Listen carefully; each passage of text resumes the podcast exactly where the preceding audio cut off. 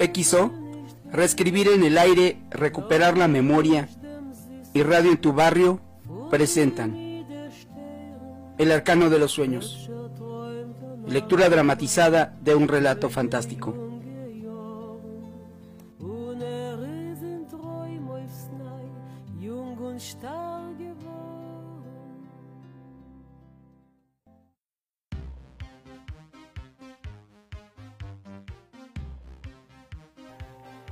Siempre he sentido envidia de la gente que sueña. Me provocaba un inmenso malestar durante casi toda mi vida el escuchar que alguien contara lo que había soñado. Guardaba silencio mordiéndome los labios durante la narración de todas esas experiencias que le sucedían a la persona que se ausentaba de este mundo para entrar en otro diferente y misterioso. Los sueños ajenos me hacían sentir que yo no era alguien completo, como si una parte de mi humanidad, quizá la más importante, me faltara. Debo confesar que mi incapacidad para soñar no me viene de nacimiento. Se debe a que mi infancia, jugando con mis amigos, me caí de un árbol golpeándome la cabeza tan fuerte que estuve en coma durante una semana. Lo único que recuerdo de mi desconexión con el mundo es la sensación de caer una y otra vez de la rama en que estaba parado, el presentir en el coxis el impacto del golpe, el vértigo de la velocidad al aproximarme al suelo y la oscuridad que sobrevenía al perder la conciencia. Lo que recuerdo claramente es la experiencia de este evento que se repitió infinidad de veces durante el tiempo en que estuve tendido en la cama del hospital en que me ingresaron. Desperté al caer nuevamente de la manera más abrupta, con un grito tan fuerte que me trajo de regreso aquí.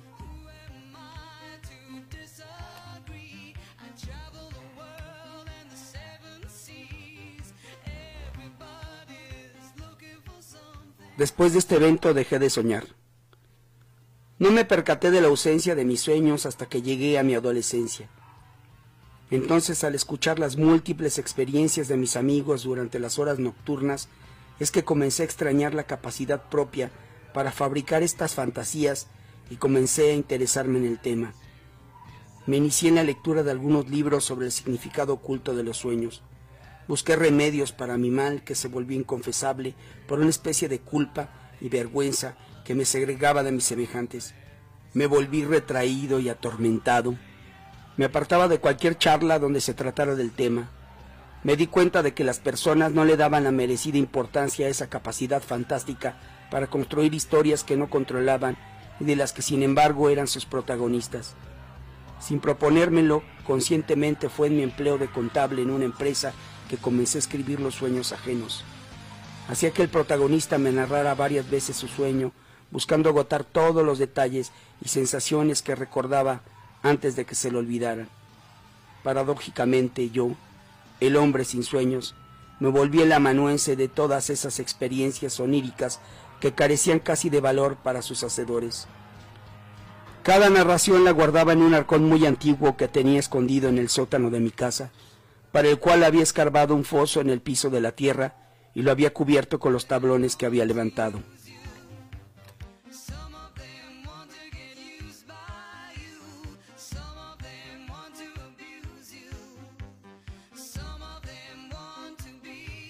Con el tiempo, comencé a notar algunas cosas extrañas en el trato de mis compañeros de trabajo hacia mi persona. Algunos me miraban con simpatía y en otros encontraba recelo y hasta cierta aversión. Yo no entendía a qué se debía el súbito cambio de una indiferencia casi general en la que yo era un ser gris y anónimo a un reconocimiento de todos o casi todas las personas que apenas y convivían conmigo por razones estrictamente profesionales. Nunca me hubiera enterado del misterio, a no ser porque Silvia, una contable del departamento de compras, me dijo un día. Soñé contigo. ¿Y eso? Así como te lo digo. Soñé que íbamos juntos en un velero, que tú navegabas en medio de un mar en calma con el viento en popa. ¿Y eso es bueno o es malo? Tonto. Era hermoso. Yo te tomaba del brazo mientras tú maniobrabas el timón. Después de eso comenzamos a salir. Pero no todos los sueños eran como el de Silvia. Lo sé porque un día, mientras estaba comiendo en el comedor de la empresa, se me acercó Josué, uno de sistemas. No sé cómo lo haces, pero más te vale que me dejes en paz. ¿Te diriges a mí? No te hagas pendejo. Sé muy bien lo que me estás haciendo, pero ten mucho cuidado, porque yo también conozco gente que me puede ayudar. Al decir esto, me tiró un puñetazo que apenas pude esquivar. Sé que todos estos eventos tenían que ver con el cofre en el que coleccionaba los sueños ajenos. Silvia, por ejemplo, me había contado uno en el que estaba mirando al mar. No recordaba lo que me había contado Josué, pero creo que tenía que ver con que alguien lo perseguía en el bosque.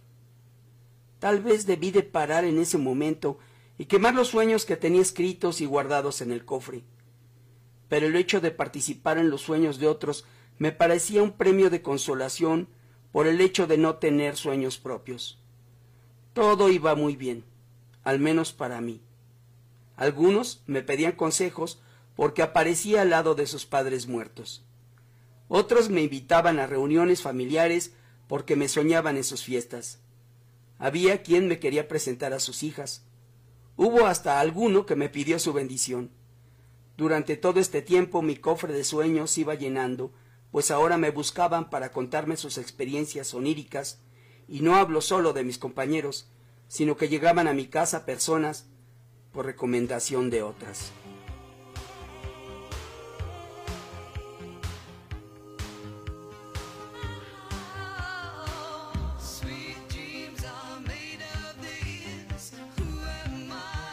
Todo hubiera seguido así si no hubiera sido, porque al cabo de un año de estar en los sueños ajenos, comencé a notar un gesto de cansancio en la cara de todos aquellos que me los habían confiado.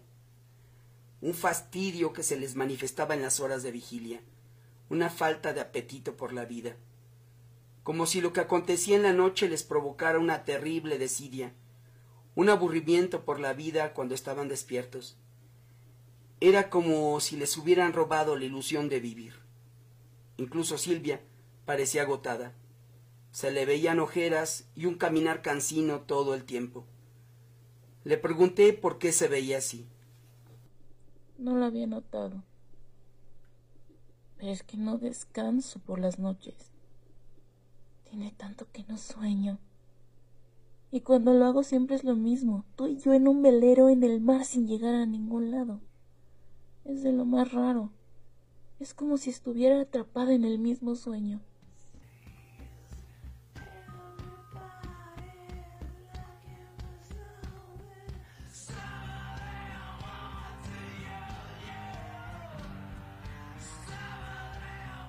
Entonces me di cuenta de lo indispensable que es el soñar para los humanos.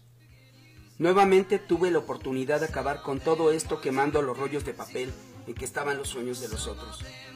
Pero en lugar de eso, borré algunas partes y comencé a reescribir nuevas fantasías, o como en el caso de Silvia, le di una continuación a su historia. Pero todo tenía que ser escrito en el mismo rollo, pues de otra manera no sería el sueño de la persona. No tardé en notar los grandes beneficios que esto traía para los soñadores. Llegaban a trabajar con la mayor de las ilusiones reflejada en su cara. Los veía felices y renovados. Sus ojos brillaban con un resplandor que deslumbraba. Hasta Josué me saludaba con afecto, porque su sueño consistía en escapar de su perseguidor y llegar a un lugar seguro. Confieso que me aproveché de esta situación. Logré que el dueño de la empresa me nombrara su director. Ganaba grandes cantidades de dinero y controlaba a todos por sus sueños. El único inconveniente era que yo dormía cada vez menos por tener que inventar y escribir nuevas y mejores historias. El que estaba ahora fatigado y harto era yo.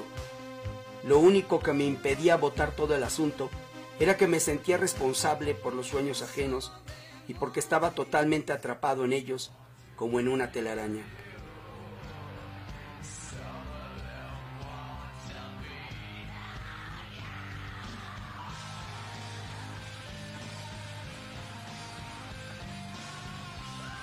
Después de un año, la situación se volvió insoportable y pensé en un plan de escape. Relaté en los sueños de todos mi muerte, ahogado, envenenado, perdido, desaparecido, velado, enterrado, ausente. Luego de que terminé de reescribir esto en todos los rollos, mis compañeros de trabajo me miraban con tristeza. Muchos no podían sostenerme la mirada. Algunos comenzaron a ignorarme. Silvia lloraba escondidas. Una semana después de esto, quemé los rollos y dejé de asistir a trabajar. Luego me mudé a una ciudad junto al mar.